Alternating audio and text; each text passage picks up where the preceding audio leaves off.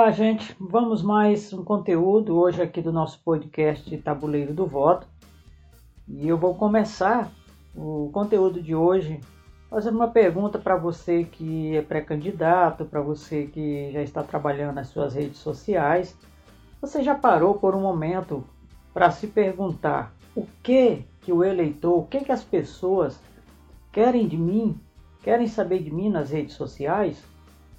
Então, o nosso tema de hoje é o que o eleitor quer do candidato nas redes sociais. O que, que as pessoas estão esperando dos pretensos candidatos nas redes sociais?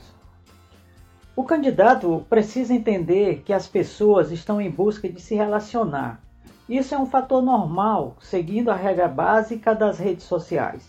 Então, a resposta é simples: o eleitor quer do candidato um relacionamento. E para gerar esse relacionamento entre candidato e eleitor, é preciso se libertar do conceito de que a campanha se baseia naquilo que o candidato quer falar.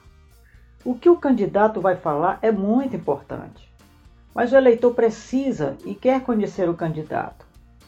Por isso, o eleitor internauta quer também ter a oportunidade de se expressar e obter as respostas, é claro. Ele quer conteúdo, informação, troca, como em qualquer outra relação que ele gera na internet. Por isso, não adianta o candidato ir para a rede social apenas por ir, sem saber o que e como fazer. É preciso estar pautado de conteúdos, é preciso saber o que, que realmente as pessoas estão esperando de você nessas redes sociais. O planejamento é essencial, gente. Sem planejamento, nada vai sair bem feito. E além disso, é necessário entender que as redes sociais podem ser uma aliada, mas não a salvação da campanha. Não basta só estar nas redes sociais e achar que vai ser vitorioso em uma campanha eleitoral.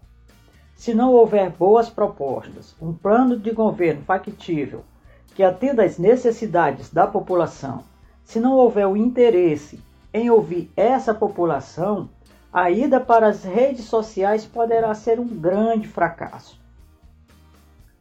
Nem sempre entender o processo de um marketing digital nas redes sociais pode parecer simples para os políticos. Não é fácil controlar o que vão falar dos políticos nas redes sociais. E às vezes isso acaba gerando o medo.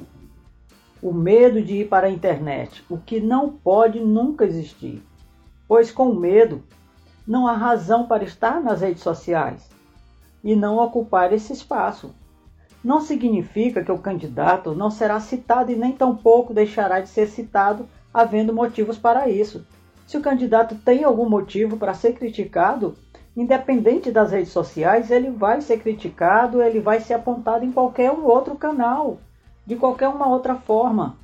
Então é preciso superar esse medo. O que vão dizer de mim na internet? Não importa, importa o que você vai responder e a forma com que você vai trabalhar suas redes sociais. Se o candidato montar seu planejamento, desenvolver um trabalho sério na internet, as respostas de forma positiva vão acontecer muito rápidas e a credibilidade conquistada permitirá que seja ouvido.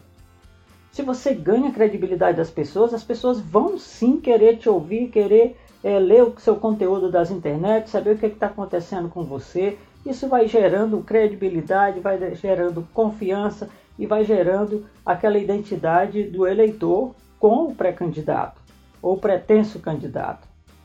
Um detalhe muito importante: se estamos tratando de relacionamento, ah, é preciso começar o quanto antes. Um bom relacionamento não se faz a, só se faz à base da confiança. Um bom relacionamento só se faz na base da confiança. E não se conquista confiança às vésperas da eleição. Nós temos hoje um período de 45 dias das campanhas eleitorais.